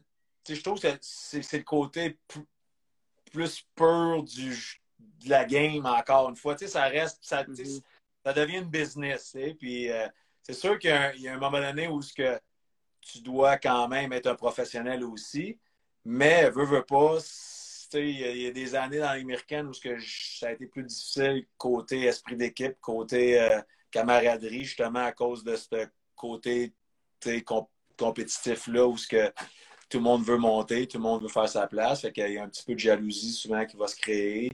Euh, lui, il joue plus que moi, lui, il a plus d'avantages numériques. Moi, je ne comprends pas pourquoi. je te dirais, honnêtement, la paye place pour coacher dans le monde du hockey, c'est la Ligue américaine. Mm, mm.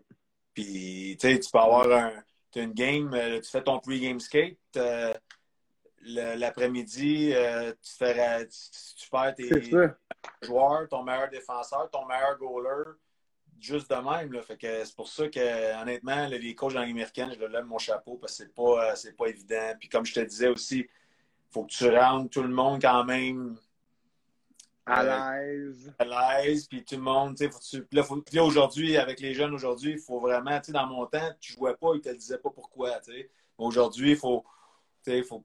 Faut que tu expliques, faut que tu aies des ah. raisons, faut... C'est correct, c'est rendu comme ça. moi, je quand même d'accord avec ce côté-là. Est-ce que des fois, c'est exagéré? Maintenant, des fois, je trouve qu'on a passé un petit peu comme trop de l'autre côté. Est-ce qu'avant, dans mon temps, justement, c'était exagéré aussi de ne pas communiquer? Oui. Euh, mais c'est ça. C'est pour ça que quand je dis dans les américaines, coacher, c'est pas, euh, pas évident. Euh, puis là, je Je me suis égaré de ta question, par exemple. je me suis... Non, mais c'était intéressant, là, mais on parlait de je, te demandais si vous avez déjà créé des liens comme, tu sais, ton arrivée. Tu as, relativement répondu. Euh, as relativement répondu. Ouais. as dit, tu sais, veux, veux pas, en Québécois, euh, quand tu joues dans une équipe, tu sais, on, vit, on, a, on, a, quand même les mêmes intérêts, on a la même culture. Puis je te disais que, tu sais, mm-hmm. Au Québec, on a quand même une culture un peu différente euh, du reste de l'Amérique du Nord. Là, je te dis. Ah C'est sûr que entre Québécois, euh, je te dirais qu'il y a un bond qui se crée assez rapidement. Non, clairement, clairement. Super intéressant. Euh, je parlerai plus de ton passage avec les Flames, mais on va enchaîner avec l'Organisation du Canadien parce que là, écoute, c'est intéressant et le temps file. Mm. Euh, je veux qu'on parle de, ton passage, bien sûr, avec le Canadien. de un, comment ça s'est passé? Entre les Flames et le Canadien? Ben, ça, c'est une autre histoire. Tu vois, j'en ai des bonnes. écoute, regarde ça. on était j'étais à Calgary, puis j'ai fini l'année. Je pense que Steve était là aussi. On a fini l'année. Euh, je pense que j'avais été rappelé quasiment après Noël, puis j'étais resté là euh, un bon bout. Là. Je ne vois pas tous les matchs, mais j'étais resté avec l'organisation, avec l'équipe. Puis à la fin de l'année, les Flames, on n'a pas fait des séries. Puis à Saint-Jean, on avait une Christie de belle équipe. Là. Une équipe pour, euh, pour aller loin. Puis on, euh, je me fais descendre à la fin de l'année, puis dans ce temps-là, c'était moins clair, les waivers, puis le balotage. Mhm. même que moi, je n'étais même pas au courant, mon agent non plus, puis il y avait comme une clause qui a fait que il fallait que je passe au balotage. Mais Calgary n'était même pas au courant. En tout cas, mais là, il y a une équipe qui était plus sharp que. En tout cas, ils ont fait une erreur, puis c'était Montréal qui ont vu que. Fait qu'attends, avec là, j'arrive, euh, je me fais descendre à à Saint-Jean, le club ferme. Euh, je me souviens, c'était Jim Playfair, notre coach. Il, euh, m'appelle juste la... J'avais pratiqué avec l'équipe parce que au balotage, tu as trois jours, je pense. Dans ce temps-là, mhm. c'était trois jours pour pouvoir passer, pour te faire prendre. Fait que je pratique une journée. Le lendemain, je pense que c'était la journée de la journée de la game. On jouait contre Portland, mon ancienne équipe. Avec Washington. aussi, mhm. on jouait contre Portland. Puis euh, Jim Playfair m'appelle, il dit Viens, il faut que je te parle, viens à mon bureau. je m'en vais à l'aréna, il me dit J'ai une bonne nouvelle puis une mauvaise nouvelle. Je dis OK, ben commence avec la mauvaise. Il dit euh, il dit, Tu peux pas jouer dans une série. J'ai dit Comment ça? Ben, voilà ta bonne nouvelle, tu as été pris au balotage par le Canadien de Montréal, puis il sait que je viens de. Je viens ben de... Fait que, pour lui, il savait qu'un jeune Québécois, c'était un rêve. De... Sauf que vu que Montréal m'avait pris ses waivers, j'appartenais maintenant à Montréal, mais l'affaire, c'est que Montréal ne faisait pas les séries non plus. Fait que je me suis ramassé chez nous comme ça. Boum. Ah, puis dans A? Dans A, si, si Montréal, c'était. Ah, il fallait qu'il te wave. Il fallait qu'il me remette ses waivers. Puis c'était les citadelles de Québec. Fait que sûrement Calgary m'aurait repris tout de suite, tu sais. Fait que, ah non, je te dis, c'était. Fait qu'encore une fois, euh, mauvais timing. ils ont gagné la coupe, Saint-John? Ils ont gagné la coupe. Je te crois pas? Et l'année d'après, je pense, les Flames, tu sais, moi, j'avais fini l'année, puis j'étais quand même un, un dans, dans la hiérarchie, je pense, qui était un des, des joueurs où qui avait potentiellement des chances que je commence l'année l'année d'après. Puis, comme des faits, je pense on a gagné la Coupe. Puis, je pense qu'il y a six ou sept joueurs qui ont fait euh, Montador, Steve, euh, Marty Murray, euh, Chris Clark, Jeff Cowan. En tout cas, il y en avait une gang qui ont monté avec les Flames l'année d'après. Fait que, là, attends, là, ce que tu es en train de me dire, là, c'est qu'avec les Caps, t'étais pas loin, pas loin, ah. puis là, un trade. Puis là, la même affaire, mais une clause de web que personne n'avait vue, que si tu t'étais rendu à ce fameux camp-là, qui arrivait après, bien sûrement que tu avais fait l'équipe. Sais, tantôt tu parlais qu'il y a tellement de choses qui fait que, mais tu sais, le, timing aussi, c'est, c'est drôle parce qu'à chaque fois que je commençais à mettre les pieds dans l'organisation, souvent, tu sais, je partais tout le temps un peu au bas de l'échelle, puis je réussissais tranquillement à, ça, à, faire ma place, puis boum. Mais, tu sais, j'aime, tu sais, là, j'en parle, mais tu sais, je veux pas avoir l'air du gars qui utilise ça comme excuse. Tu sais, Moi, je sens pas ça pendant tout, là. Mais c'est vraiment des faits qui sont arrivés, puis, mais encore une fois, est-ce que j'aurais fait l'équipe l'année d'après? Ça, c'est des si, ben c'est des choses qu'on peut pas, qu'on peut pas, pas savoir. Je trouve que c'est quand même une belle démonstration d'à quel point ce monde-là ah non, c'est. Des fois, c'est pas toujours une question de vouloir, là, tu sais, là. Non, mais je te dis que ça forme, ça forme le caractère, puis ça. Mais, hein. euh, puis je te dis, puis il y en a qui sont pas capables, là. Je te dirais qu'il y en a qui. qui qui réussissent pas dans cette, dans cette jungle-là. -là, c'est pas, c'est pas évident. Puis, euh, non, c'est ça. Fait que, fait que là, c'est ça. Fait que là, ils gagnent la coupe. Puis, euh, mais, tu sais, ils m'avaient donné la bague quand même, les, les propriétaires. Tu avais joué assez de matchs? Ouais, ils m'ont donné quand même. J'ai trouvé que c'était un beau geste quand même. mais euh, même eux autres, eux autres, ils, étaient, ils se sentaient comme mal. Euh, J'étais quand même un joueur important de l'équipe. que. Mais Steve, justement, Steve avait eu le MVP, je ne sais pas si dans son podcast. Ben, c'est pour ça que ça me disait de quoi cette année-là. J'ai fait. C'est pas, ouais, ça, que c'est cette année-là. Ah. toute l'année, j'avais joué avec Steve, puis euh, Chris Clark, c'était notre ligne. Puis je dirais qu'on était, était fatiguant. Je ne sais pas si tu te souviens, Chris Clark qui était, était capitaine à Washington. Un ben, exactement, c'est ça. Est-ce qu'on parle du même Chris Clark? Ben oui, certain. Ah, ça. Fait que c'était un genre de un genre de Steve un peu aussi. Fait que ah, c'était pas le fun de jouer contre notre ligne, je te dirais. Puis on avait un coach qui aimait ça quand même, euh, que, que ça brasse. Là. Fait que on, disons qu'on quand, quand il nous lâchait lousse, là, c'était c'était pas, euh, c'était pas beau. Là. ben non, j'en doute pas. c'est, ça, c'est tout, c'est une solide histoire.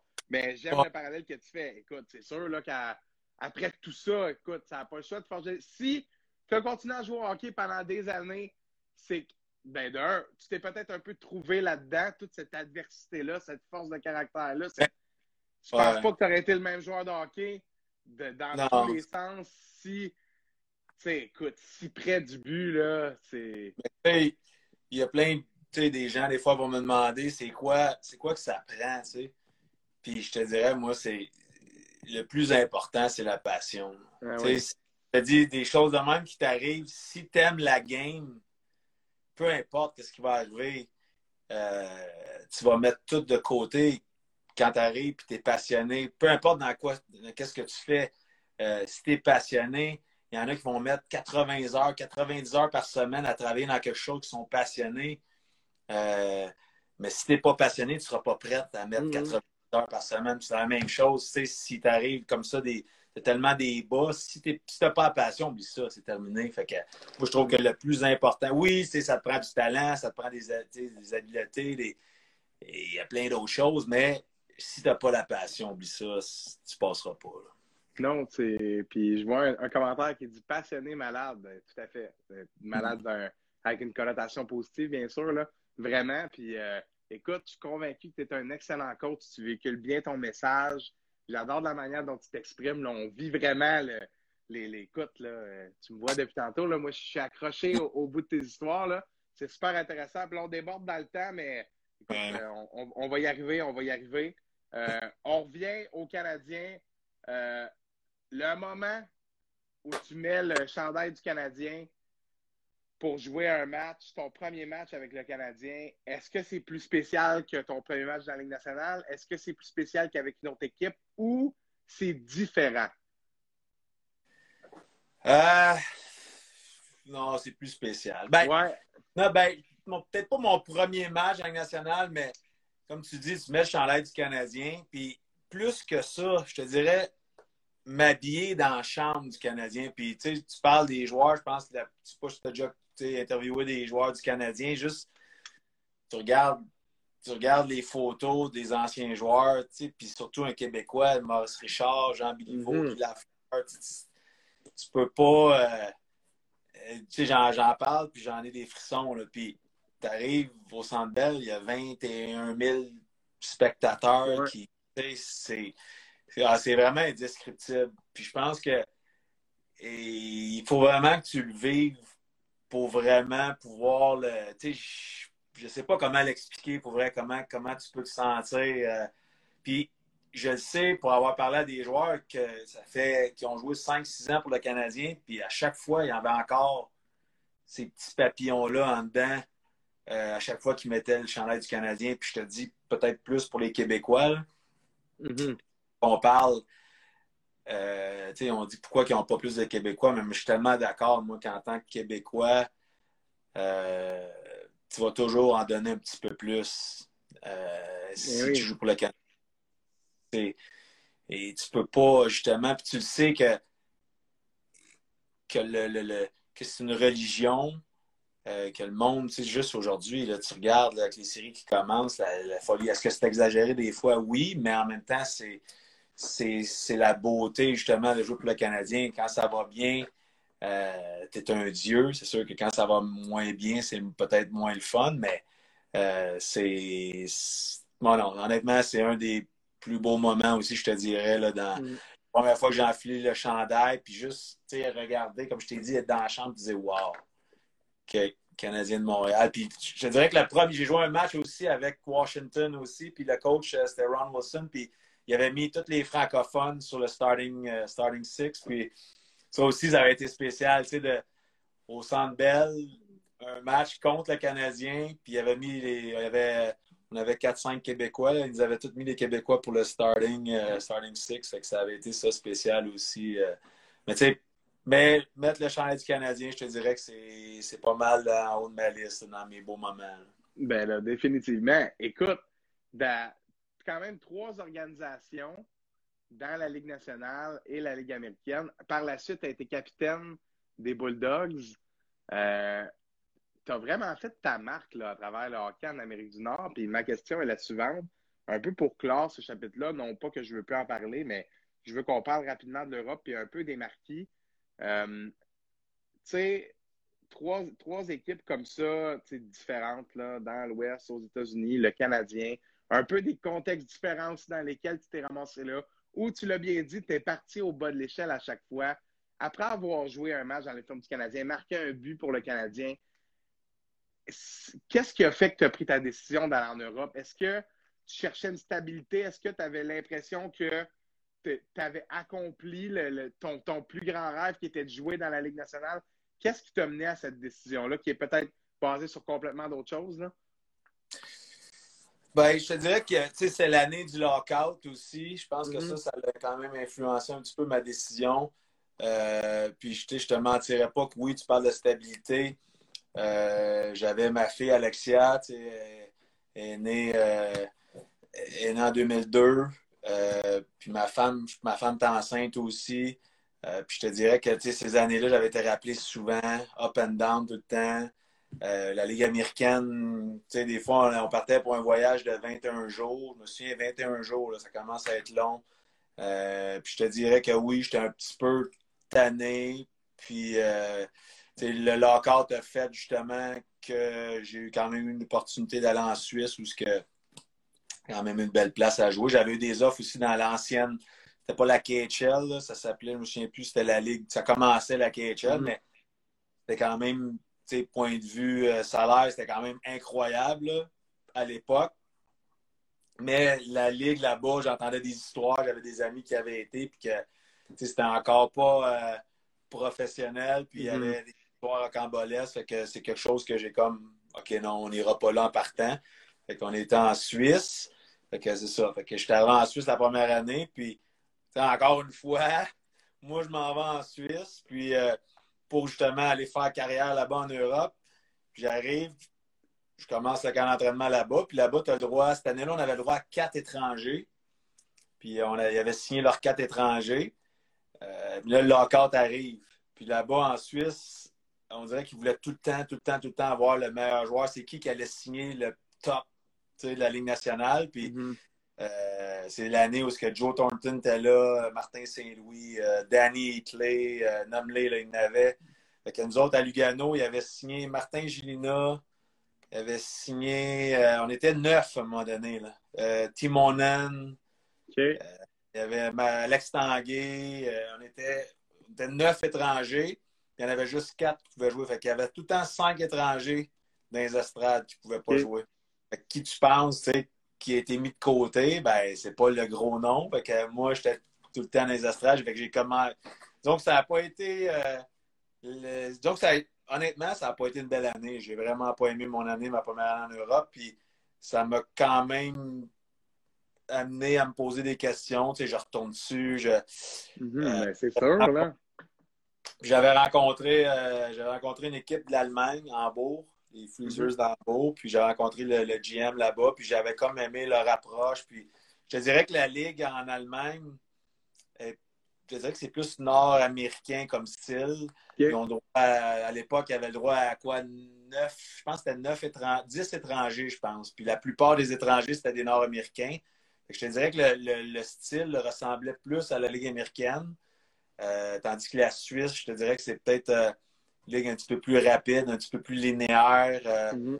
peut-être un petit peu plus individuel aussi. Puis les étrangers là-bas, je pense qu'ils recherchent beaucoup plus des scoreurs, je te dirais, des joueurs, des snipers un peu. Puis c'est peut-être un peu moins mon style à moi. J'étais peut-être un petit peu plus un, fabricant de jeux. je te dirais que la ligue, pour moi, était moins. c'était peut-être moins pour moi. Puis la, la, DEL était, je te dirais, euh, plus celui qui était un petit peu plus à mon image, je te dirais. Fait que ça, je suis arrivé là-bas en bourg après, puis euh, ça a quand même bien été. Là, puis, euh, comme je te dis, là, ça, ça fitait plus un petit peu avec mon style. Puis, ça, c'est quatre saisons que tu as passé là-bas en Allemagne? Trois saisons en Allemagne. Trois saisons? Oui. Puis ensuite, euh, dans la Ebel, ça qui est à. Laisse-moi me souvenir du nom du pays, là, maudit. Pourquoi j'oublie tout. Ouais, je vas-y? Autriche. Ah, merci. En Autriche, le drapeau blanc et rouge. Désolé, là, je m'en viens fatigué en fin de deuxième entrevue. Là. En Autriche, c'est quatre saisons cette fois-là? Cinq? Euh, était là sept ans, je pense. Huit, huit ans même. C'était là huit ans. Fait plus que dix ans en Europe. Ouais. Puis si tu avais à comparer la première partie de ta carrière, puis la deuxième partie en Europe, j'imagine qu'elle a été complètement différente sur tous les aspects, le, traitement, le lifestyle, le type de hockey, la vie familiale. Tu sais, c'est deux époques de ta vie, en général, différentes. Euh, qu'est-ce que tu qu'est-ce que aurais à, dire sur euh, c'est pas comparer les deux parce que ça se compare pas, c'est deux moments différents, mais sais, c'est comme si ta carrière avait été coupée en deux à un certain moment. Là. Ça a comme été une deuxième carrière en Europe, littéralement. Oui, si on veut, oui, c'est vrai. Puis, euh, c'est sûr que les différences, euh, ben, je te dirais qu'il y a beaucoup moins de matchs. Point de vue, élever une famille en Europe euh, en jouant là-bas, c'est beaucoup plus facile. Puis je te dirais que, point de vue familial, ça a été l'idéal pour moi. Ça a été euh, des années incroyables. J'étais à la maison presque tout le temps parce qu'on jouait. Euh, puis les voyages, c'est vraiment pas des longs voyages. Souvent, on, va jouer, le, on part la veille, puis on vient après le match. Euh, c'est rare, tu vas partir plus qu'une journée ou deux. fait que c'est mes filles là-bas allaient dans un lycée français-allemand. Puis c'est une des raisons pourquoi j'ai été à Vienne. Je voulais que mes enfants aillent dans un lycée un lycée français qui appelle, français-allemand, donc ils apprenaient les deux langues.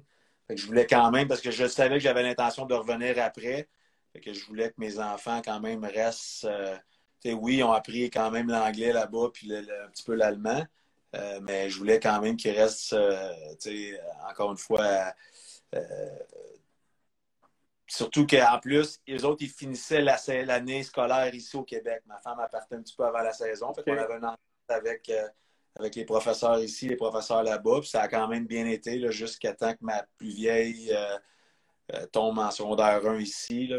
Fait que là, ça a été un petit peu plus compliqué. Les autres sont restés ici ma dernière année. Mais ou sinon, c'est ça. Je te dirais que puis l'autre chose aussi qui était bien, c'est qu'il y avait quand même une sécurité aussi. je ne pouvais pas me faire descendre. Ou... C'est sûr que oui, il y avait des contrats à négocier à chaque, euh, chaque fois, mais comme j'ai quand même été chanceux de, rester aussi longtemps dans la même organisation en Europe, c'est quand même rare parce que ça bouge beaucoup, euh, mm-hmm. surtout les étrangers, où il y a quand même une certaine pression de performer parce que il y a tellement une demande forte d'étrangers que si tu performes pas, ben c'est pas trop long qu'ils vont en prendre un autre. Fait qu'il y a quand même cette pression-là, mais j'ai quand même été chanceux de, de bien performer là, pendant toutes ces années. Fait que j'ai quand même. Euh, euh, puis je te dirais que Vienne, pour moi, c'est comme c'est ma deuxième maison. J'ai encore, j'ai tissé des liens là-bas, j'ai des amis euh, pour la vie. Puis là, justement, là, après le COVID, on a l'intention sûrement là, de, de retourner toute la famille, là, aller voir, aller voir nos amis. Puis euh, c'est sûr que ça a été euh, des années. Euh, puis, Vienne, honnêtement, c'est une des belles villes en Europe. que j'ai été quand même choyé de pouvoir y habiter pendant ces années-là. J'ai échappé ma bouteille, mais je m'en allais dire quelque chose de, de, moins, de moins fracassant que ça. Mais je trouve ça exceptionnel. Tout le bagage. Là. autant sur le plan humain que tabarouette, mon gars, pour jouer au hockey. Là sais, je dis souvent ça dans mes entrevues, puis c'est souvent le genre d'invité que j'aime avoir, que tu vois que, c'est la passion, on revient toujours à ça, c'est de là que ça part, mais je trouve ça fou, là, le, comment ça, après tout ça, ça tentait encore, de retrouvé la flamme là-bas, longtemps dans la même organisation, tu l'as dit, puis j'ai entendu de certains joueurs qui l'ont essayé l'expérience en Europe, qui, tu sais, Sébastien Bordelot nous en a parlé notamment, lui aussi qui a une longue carrière, euh, là-bas, dans la même organisation à Biel pendant, de, nombreuses saisons. Euh, la pression de performer, le fait que oui, tu peux être remplacé, puis le fait que, comme tu es un, un, joueur d'ailleurs, ben, si tu n'es pas là pour amener une contribution qu'on ne peut pas trouver ici, ben, pourquoi tu es là à la fin de la journée? D'être capable de garder cette constance-là pendant plusieurs saisons, puis d'avoir développé les liens avec là-bas, je trouve ça fou. C'est hot, tu arrives après ça, dans la Ligue nord-américaine avec plein d'autres joueurs qui ont des parcours un peu semblables, Europe, Ligue américaine, Ligue nationale. Moi, le premier exemple qui me vient toujours en tête, c'est toujours Sacha Pokulok. C'est le fameux shot de première ronde qui a joué toute sa carrière presque dans l'NH. C'est exceptionnel, ce genre de gars-là aussi qui, doit avoir une coupe de bonnes anecdotes dans, le pack-sac, puis un, un pas, pas la même richesse là, dans, dans ses expériences qu'il a, a vécu en termes de hockey, mais je veux dire, tout ça pour arriver dans cette ligue-là où il y a toutes sortes d'histoires, toutes sortes de trucs, où après deux saisons, tu deviens entraîneur-chef. Là, je fais un gros wrap-up pour te poser la question suivante. Avec toute cette expérience-là, j'ai vu que tu coachais, tu as coaché juvénile des deux, j'ai vu que tu coaches encore dans ton coin cette année. Voudrais-tu devenir coach, Benoît? Ben, tu sais, honnêtement, présentement, je me considère comme un coach. Oui, oui, non, je, parle de, de profession, là, de, ben, de, contrat, de contrat à la Michel Terrien, là. Ouais, non, c'est sûr que tu me dis ça aujourd'hui. Euh, c'est sûr qu'aujourd'hui, où ce que je suis, je suis vraiment bien dans ce que je fais. Puis euh, là, j'ai justement, on a commencé un nouveau programme collégial à Saint-Jérôme qui est à deux minutes de chez moi. Euh, l'année prochaine. Malheureusement, les cheminots de Saint du Cégep de Saint-Jérôme. OK, OK. C'est du collégial? Oui, collégial. Ils, ont, parti une division 2 cette année, mais là, malheureusement, avec le COVID, on a quand même réussi à pratiquer euh, toute l'année avec mon équipe.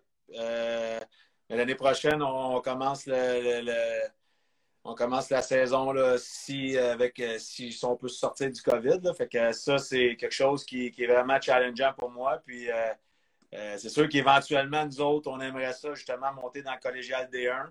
ça va être. je te dirais que présentement, là, euh, mon énergie, elle, va être surtout sur ça. Puis, euh, euh, tu sais, je suis à mon, à mon compte aussi, donc je travaille, je fais quand même beaucoup de, de privé. Je fais des, je travaille pour les Selects du Nord dans la structure ici. je travaille à Cap Jeunesse dans la RSEQ. donc, je suis quand même, je te dirais que je fais, je fais du hockey presque à temps plein. Ben, non, pas presque à temps plein. on a un sport-études féminin aussi à Saint-Gabriel. ça fait cinq ans que, je travaille là. fait que je te dirais que non, je suis pas mal occupé. Est-ce que j'ai l'intention ou j'ai. J'ai tellement. On s'est tellement promené, puis je te dirais que mes amis aussi qui ont joué la game, qui sont venus, il y en a plusieurs qui, euh, qui veulent justement euh, prendre un petit peu de, temps avec leur famille, puis avoir un petit peu de stabilité pour rester au Québec. Puis ben oui. c'est un peu ça que je vis présentement. Euh, est-ce que je dis non à une carrière de coach? Je pense pas. Est-ce que j'ai eu quelques offres? Oui. Mais encore une fois, j'ai répondu présentement, qu'est-ce que je te réponds à toi? Là? Présentement, je suis, je suis bien dans ce que je fais. Euh, j'ai encore ma plus jeune, ma, ma, plus vieille s'en va à l'université, ma deuxième au cégep. Ma plus jeune, elle, va être en sixième année l'année prochaine. J'aimerais ça peut-être, dans quelques années, quand ma plus jeune va être un petit peu plus euh, autonome, je te dirais. Là, peut-être que là, euh, ça pourrait être ça pourrait être euh, quelque chose qui peut, qui, puisse m'intéresser, ça c'est sûr. Je dis pas non, mais encore une fois, euh, j'ai quand même aimé mon expérience aussi dans les nord-américaines. je te dirais que ça a été quand même challengeant de passer de joueur à. Ouais, direct. Direct. Est-ce qu'il y a une ligue où ce que tu peux faire ça? je pense que c'est dans cette ligue-là parce que je dirais que c'est plus, c'est quand même un, un travail semi-professionnel, ça le dit, on d'entraînement. Euh, donc, c'est plus, je te dirais, c'était plus un partnership que j'avais avec les gars. Euh, c'est sûr qu'il y a eu quelques clashs avec certains joueurs. Tu sais, pas, j'avais des décisions à prendre. Sauf que c'est pas comme si, mettons, du jour au lendemain, j'avais coaché dans la Ligue nationale. Tu, ne passes pas de joueur à être coach dans la Ligue nationale ou peu importe dans un niveau professionnel. Je pense qu'il faut quand même que tu fasses des classes avant. Mais euh, je te dirais que j'ai pris quand même beaucoup d'expérience à coacher aussi des. Tu sais, parce que je coachais quand même des jeunes. Mm-hmm. Je coachais juvénile en même temps quand je coachais à. Mon oral le permettait. Euh, mais coacher des jeunes coacher des professionnels, c'est complètement différent. Fait que j'ai quand même aimé l'expérience. Puis c'est sûr que coacher juvénile, moi, j'ai comme la philosophie de faire jouer tout le monde, essayer de faire jouer tout le monde égal. Fait que j'ai pas. tandis que j'étais dans la ligne nord-américaine, je pouvais plus coacher la game, tu sais, fait que matcher les, les, les lignes. Fait que ce côté-là, j'ai quand même aimé ça, tu sais, justement. Puis je pense que collégial, je vais être capable, ça, je pense que je vais être capable peut-être de, de, de, retrouver un petit peu cette, cette facette-là du, du coaching. Ben oui, définitivement. Puis, euh, correction sur ce que j'ai dit, j'insinuais pas que tu n'étais pas un vrai coach. Là, ma, question, ma était mal posée. Là. C'était. Euh, non, c'est cool. Euh, je ne savais pas que, tu étais impliqué dans autant de différentes organisations. C'est vraiment nice dans le coin. Il y a tellement de bons et de beaux programmes de hockey. Euh, notamment, euh, écoute, moi, j'ai été impliqué beaucoup avec l'Express du Collège Saint-Sacrement, avec les mots du Cap Jeunesse. Là. grosse, grosse rivalité, grosse rivalité. Il y a de ça quelques années. Encore, encore d'ailleurs. Encore ah, oui, ben oui. Même cette année, cette année, on avait une belle équipe là, dans le juvénile D1. Euh, je pense qu'on avait une équipe qui avait des chances d'aller all the way, mais finalement, à cause du COVID, euh, malheureusement, les jeunes, ça a été une saison euh, ouf, pas facile, mais j'ai trouvé que les jeunes étaient quand même résilients malgré tout. Tant mieux si tu peux leur enseigner une petite partie de, de ta ouais. Je suis sûr que ça peut les La ligne, les jeunes sont là pour jouer des games. Tu veux, tu veux compétitionner, c'est bien beau faire des pratiques mais c'est pas, il n'y a rien de comparable. Définitivement. Euh, en terminant, je ne te garde pas plus longtemps. Je voudrais juste une petite anecdote sur les frères Malouin. Tu me glisses un mot là-dessus en passant. On a eu Danick, puis en tout cas, je ne sais pas si tu connais l'anecdote, mais moi, quand j'étais à Jonquière, as le temps où tu jouais, après ça, tu as coaché. Euh, les deux années où tu as joué, puis la dernière année où tu coachais, moi, c'était ma dernière année. Euh, après ça, en tout cas, ça s'est poursuivi pour toi aussi, mais moi, j'étais que là trois ans. Moi, j'ai toujours sur Danick Malouin. J'ai toujours trouvé impliqué. Euh, je trouvais qu'il droppait au bon moment. Genre de gars pour bien brasser, qui a son rôle puis qui joue son rôle.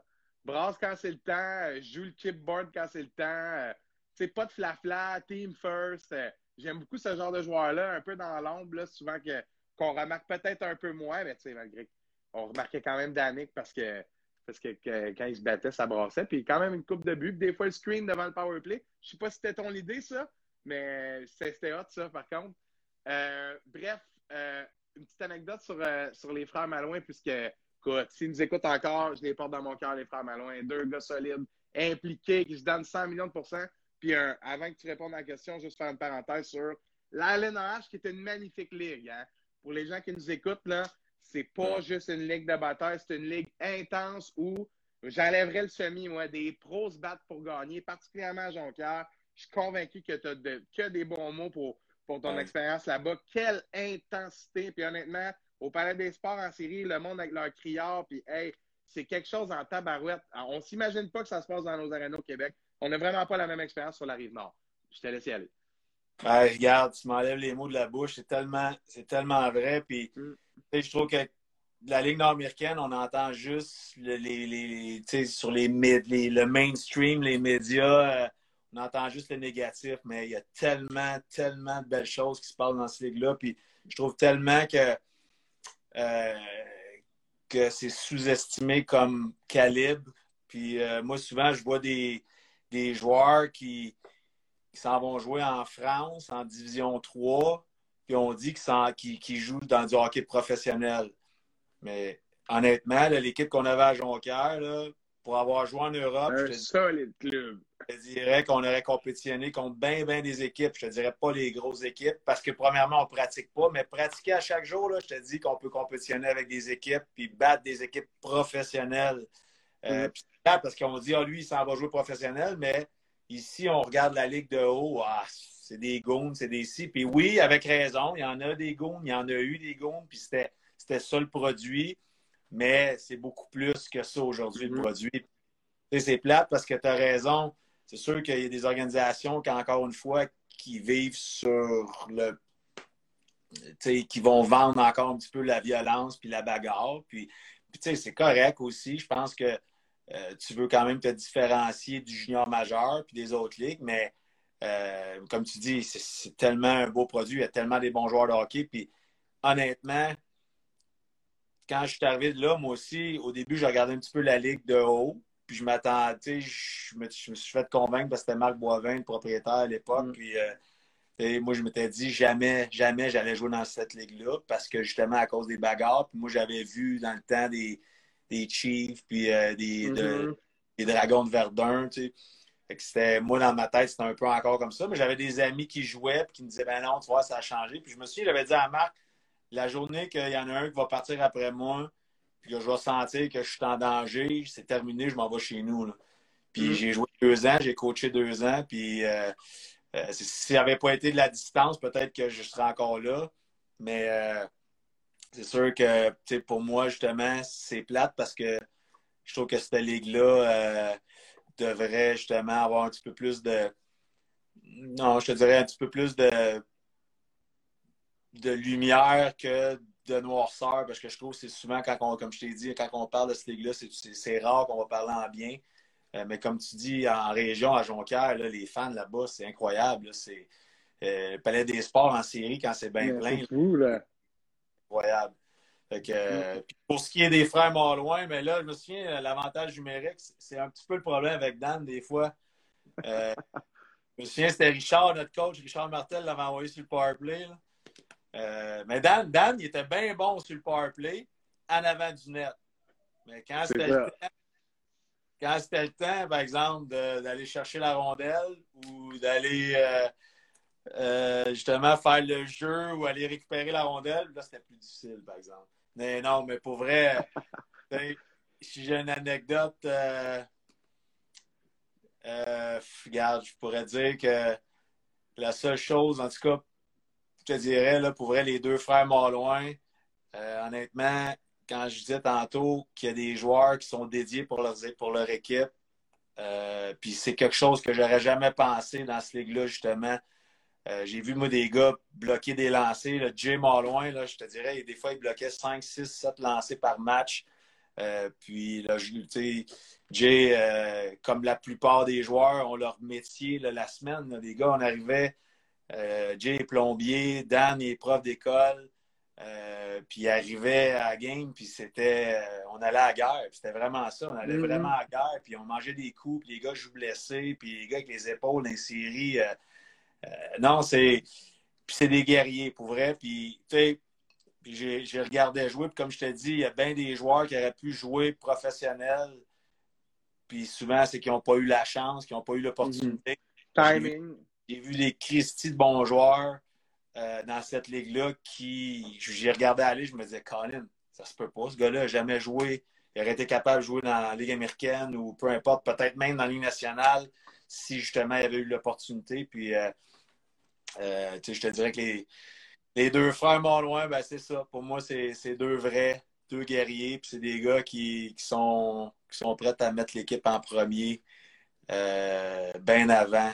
Bien avant. Puis je pense que euh, il y a beaucoup de joueurs justement dans cette ligue-là que là, je te nomme les deux frères Monloin, mais il y en a plusieurs, autres que je pourrais te nommer qui, avec qui j'ai joué dans la marquis que euh, c'est justement. Euh, puis, tu sais, comme j'ai dit, j'ai gagné des championnats, j'ai joué avec des équipes, mais cette équipe-là, l'année qu'on a gagné le championnat, c'est.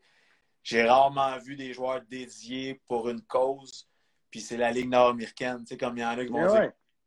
Mais oui, oui, ça n'a pas le même, euh, je te dirais, le même glamour, le même, la même glory qui a gagné la Coupe Memorial, mais euh, pour vrai, le feeling quand on l'a gagné, je te dirais qu'à ce moment-là, j'ai vécu des, émotions incroyables aussi.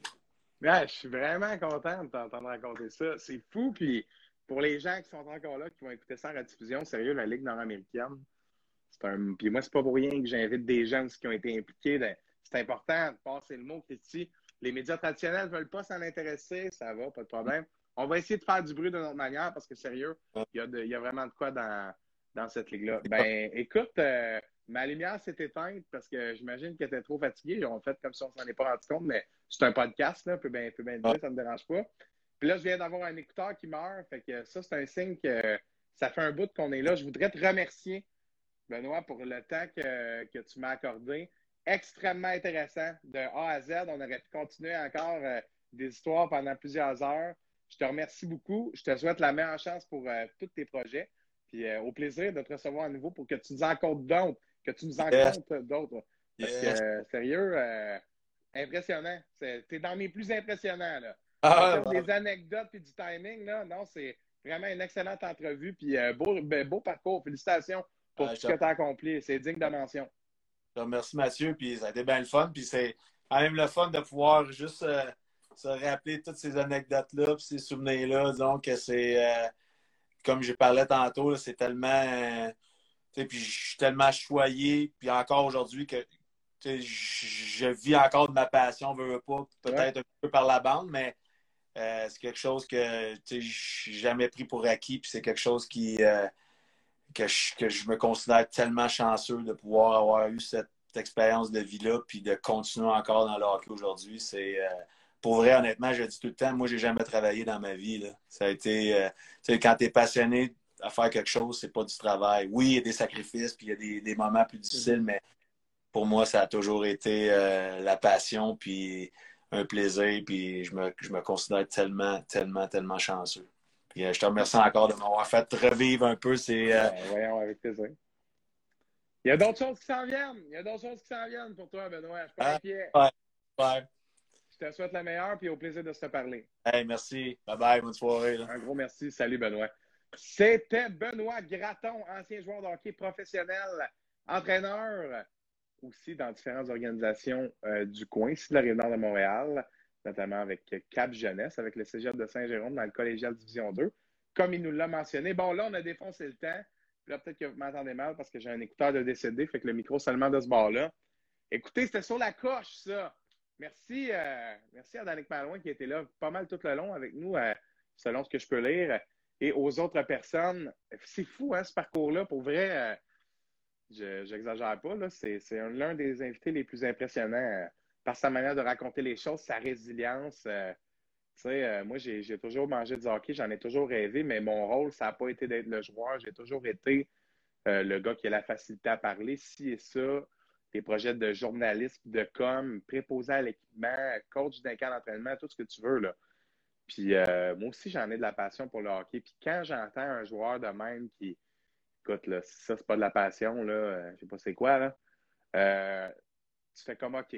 moi, j'aime ça, la game. Il y en a d'autres qui aiment ça, mais il y en a qui se sont fait fermer la porte sur le nez à des moments où c'était pas évident. Puis il y a des moments où il y a bien du monde qui aurait fait OK, mais je peux pas croire que ça m'arrive à moi, que le monde s'effondre sur moi. Puis euh, c'est fou comment les athlètes apprennent et on sent un peu au fond d'eux cette résilience-là de, à chaque fois qu'il y a un échec, euh, transformer ça euh, en, force. on va aller plus loin. Puis je dis pas que tous les athlètes sont comme ça. Là. Il, y a, des personnalités qui ont, plus de difficultés dans certains contextes que d'autres, mais solide. Honnêtement, très impressionné par, par les histoires, le, le franc-parler et la passion de Benoît Graton. Superbe entrevue. Salut! À Tristan Mac qui nous dit salut. là, ça fait longtemps que vous m'entendez parler, ça fait, euh, un petit bout là qu'on est en direct euh, parce qu'il est rendu 9h30 là, tout le monde. Fait que euh, moi, je travaille demain. Puis vous aussi. Fait que bonne nuit. Merci d'avoir été au lundi des entrevues, présenté par Garage Blainville Service Volvo, votre spécialiste depuis 1990. 30 000 pieds carrés de local pour votre Volvo. Si vous avez le goût de vous acheter une Volvo, allez pas au dealer. Non, non, non, c'est Garage Blainville, service Volvo, notre partenaire du lundi des entrevues. Merci tout le monde et à mercredi.